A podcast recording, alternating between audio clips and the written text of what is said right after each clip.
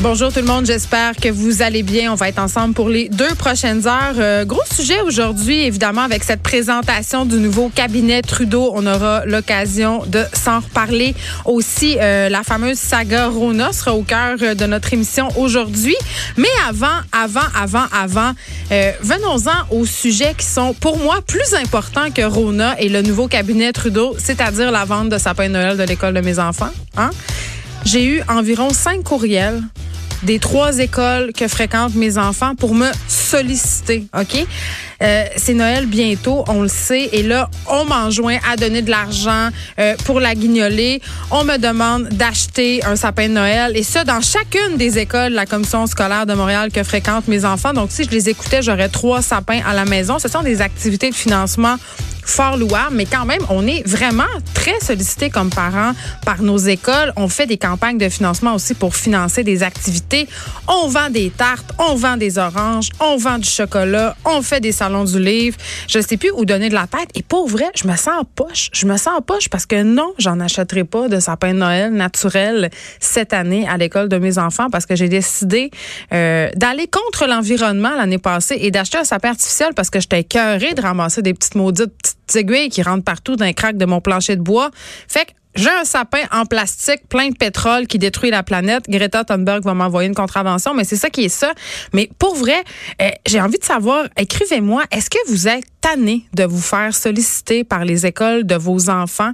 Est-ce que vous êtes tanné d'avoir l'impression de subventionner en quelque sorte les activités, euh, les bibliothèques des écoles de vos enfants, alors que il y a une bonne partie de notre salaire qui s'en va euh, en impôts, évidemment, pour financer notre système d'éducation. Puis il y a cette fameuse chose qui s'appelle la taxe scolaire aussi. En tout cas, je me demande où va cet argent-là si je me fie au nombre de courriels que je reçois pour me vendre des tartes, de chocolat, des oranges, des citrons, des poupées, name On se parle de GHB aujourd'hui à l'émission GHB. Si ça vous dit rien, c'est cette fameuse drogue du viol. En tout cas, c'est le nom médiatique qu'on donne euh, à cette substance-là.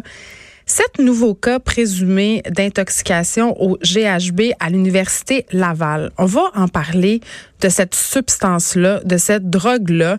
Euh, mais on va essayer de l'aborder un peu autrement, OK, sans sombrer dans l'analyse du cas de l'université Laval parce qu'en ce moment, on sait pas trop qu'est-ce qui s'est passé, ça se serait passé dans une soirée étudiante. On sait pas si les personnes qui ont consommé cette drogue-là étaient consentantes ou pas.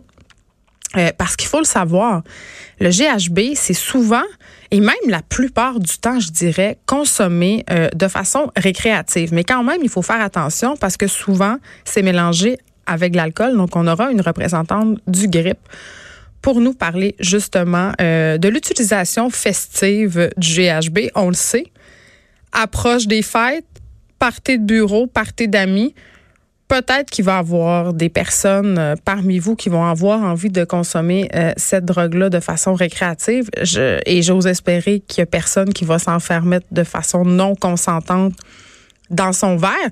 Mais si c'est le cas, euh, on vous donnera des trucs pour un peu voir venir, savoir si vous avez, oui ou non, été intoxiqué au GHB. Si vous avez des doutes par rapport à quelqu'un de votre entourage, par exemple, vous voyez un ou une amie commencer à avoir un comportement erratique, agir de façon inhabituelle.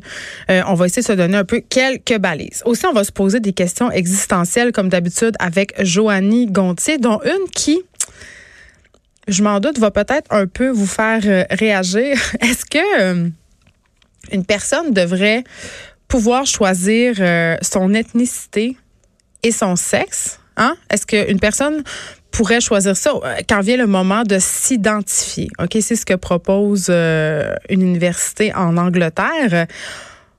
Je sais pas où je me situe par rapport à ça. J'ai tendance à penser qu'à un moment donné, trop c'est comme pas assez. Euh, on se parle aussi magasinage en ligne. On le sait là, il y a des études qui sont parues. C'est un problème de plus en plus important. Et à l'approche des fêtes, je pense que je vais dire 28 fois à l'approche des fêtes aujourd'hui il y a plein de gens qui vont faire le choix de magasiner en ligne parce qu'on veut soit éviter la cohue des magasins ou parce qu'on a un plus grand choix. Puis je sais pas si vous êtes comme moi, mais moi, ça arrive parfois euh, pour des questions d'horaire, mais surtout parce que quand je vais dans les boutiques et qu'il y a trop de monde, j'ai l'impression que je vois rien. Fait que j'aime ça prendre mon temps puis scroller la page de la boutique en ligne que j'aime fréquenter, regarder les items en paix puis pas avoir 28 madames qui se battent pour avoir le dernier chandail de la taille désirée d'en ranger. Là, j'aime ça. Mais en même temps, il y a un petit côté un peu pernicieux au magasinage en ligne. Surtout avec les, euh, les, nouvelles fonctionnalités des téléphones intelligents, là, tu peux payer avec ton empreinte digitale. Là, ça se fait très rapidement quand tu fais le lien entre ta carte de crédit et ton téléphone. Donc, parfois, ça donne lieu à des achats assez compulsifs et c'est vraiment un problème qui est en train de plus en plus d'être reconnu. Euh, exemple, autrefois, pendant que mon chum me faisait un café, je me suis acheté une paire de pantalons à 150 Ça a pris deux minutes. Je l'ai vu, j'ai fait hey belle, j'ai pesé sur acheter puis c'était fait. Pas besoin de rentrer mon adresse, pas besoin de rentrer mon numéro de carte de crédit, c'était tout déjà dans mon téléphone. Fait que l'espèce de euh, de penser là euh, quand tu achètes quelque chose de dire ah je n'ai est-ce que vraiment je vais l'acheter? Parce que là 150 pièces pour un pantalon c'est quand même euh, vraiment très cher. Remarquez toutes les circonvolutions que je fais en ce moment pour pas dire est-ce que j'en ai vraiment besoin? c'est quand même ça qu'il faut se demander, OK?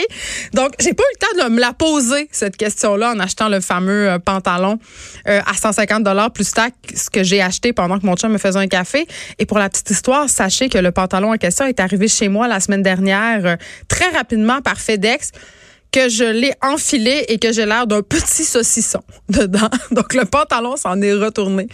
Euh, mesdames et messieurs, non, c'est pas vrai, s'en est même pas encore retourné. Il traîne encore dans mon coffre de char. C'est épouvantable. Il faut, que je le renvoie. Il, il pas beau. J'ai l'air d'un petit saucisson. On va parler aussi de la réalité des mères monoparentales, euh, mais par rapport justement à alors, scolarité, on sait c'est un enjeu pour plusieurs mères monoparentales, celui que de poursuivre des études ou de les terminer. Euh, comment on revient à l'école lorsqu'on est une mère monoparentale? Et là, quand on parle de monoparentalité, il faut faire attention, on parle pas de solo-parentalité, là, on parle de des mères qui sont seules. Donc, il n'y a pas de papa dans le décor, il n'y a pas d'autres parents, il n'y a pas d'autres figures. On aura l'organisme Maman va à l'école qui va venir nous parler de cette dure, n'ayons pas peur euh, des mots, réalité et euh, de ce qu'ils font euh, chez Maman va à l'école pour aider ces mères-là. Je sais pas aussi si vous avez vu ça sur la page dans cinq minutes du Journal de Montréal aujourd'hui, mais on aura Baptiste Zapirin avec nous. paraîtrait OK, que la consommation massive de vidéos en ligne, donc les fameuses émissions qu'on regarde en streaming sur Netflix, un peu partout, on le sait, là, c'est un nouveau mode de consommation de contenu, c'est de plus en plus populaire. Ben, ça serait polluant. Et ça laisserait euh, une empreinte écologique quand même assez importante.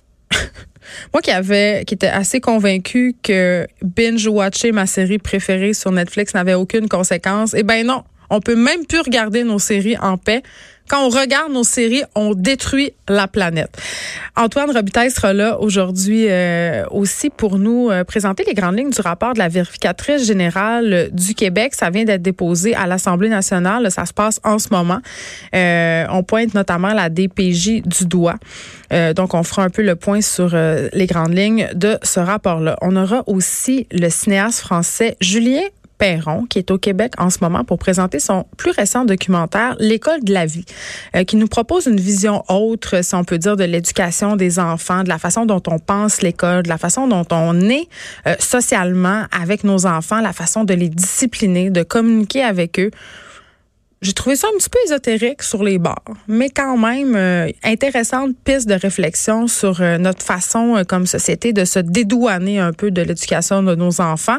Et on va se poser la question, est-ce que l'éducation traditionnelle, est-ce que l'école telle qu'elle fut pensée avant est encore un modèle d'apprentissage efficace dans la société dans laquelle on évolue?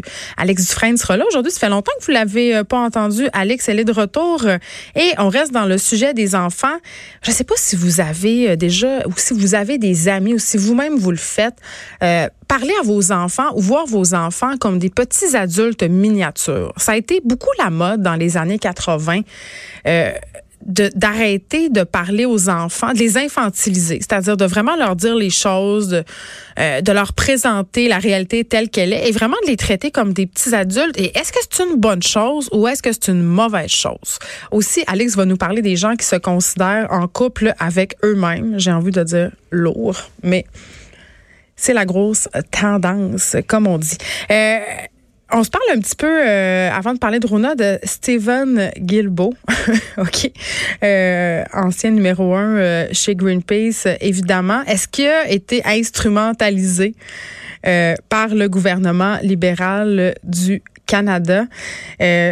on va dévoiler le cabinet ministériel euh, cet après-midi et à moins d'un revirement majeur, euh, Stephen Guilbeault devrait être nommé euh, comme ministre du patrimoine canadien. Bon, avec ce que je viens de vous dire sur Netflix, sur le streaming, à savoir que la consommation massive de vidéos en streaming pourrait nuire à l'environnement, ben peut-être que Steven va pouvoir faire quelque chose à ce niveau-là au patrimoine, mais quand même, c'est assez surprenant parce que d'avoir amené Stephen Guilbeault euh, dans la campagne électorale pour le gouvernement libéral, ça a été excessivement payant au point de vue symbolique. On le sait que l'environnement était un enjeu majeur de cette campagne-là. On sait que le gouvernement Trudeau a été largement critiqué aussi pour l'achat euh, de ce pipeline euh, dans l'Ouest canadien qui va passer par le Québec.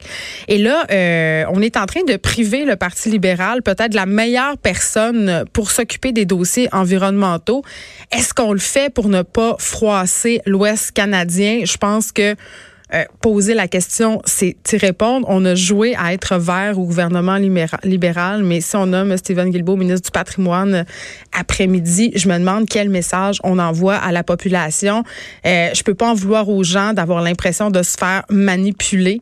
Je veux dire, jusqu'à quel point c'est ironique qu'on ait Stephen Guilbeault au gouvernement et que ce ne soit pas lui qui porte nos dossiers environnementaux? C'est difficile vraiment difficile de ne pas être des plus cyniques devant euh, cette décision que s'apprête sans doute à prendre notre bon premier ministre, Justin Trudeau.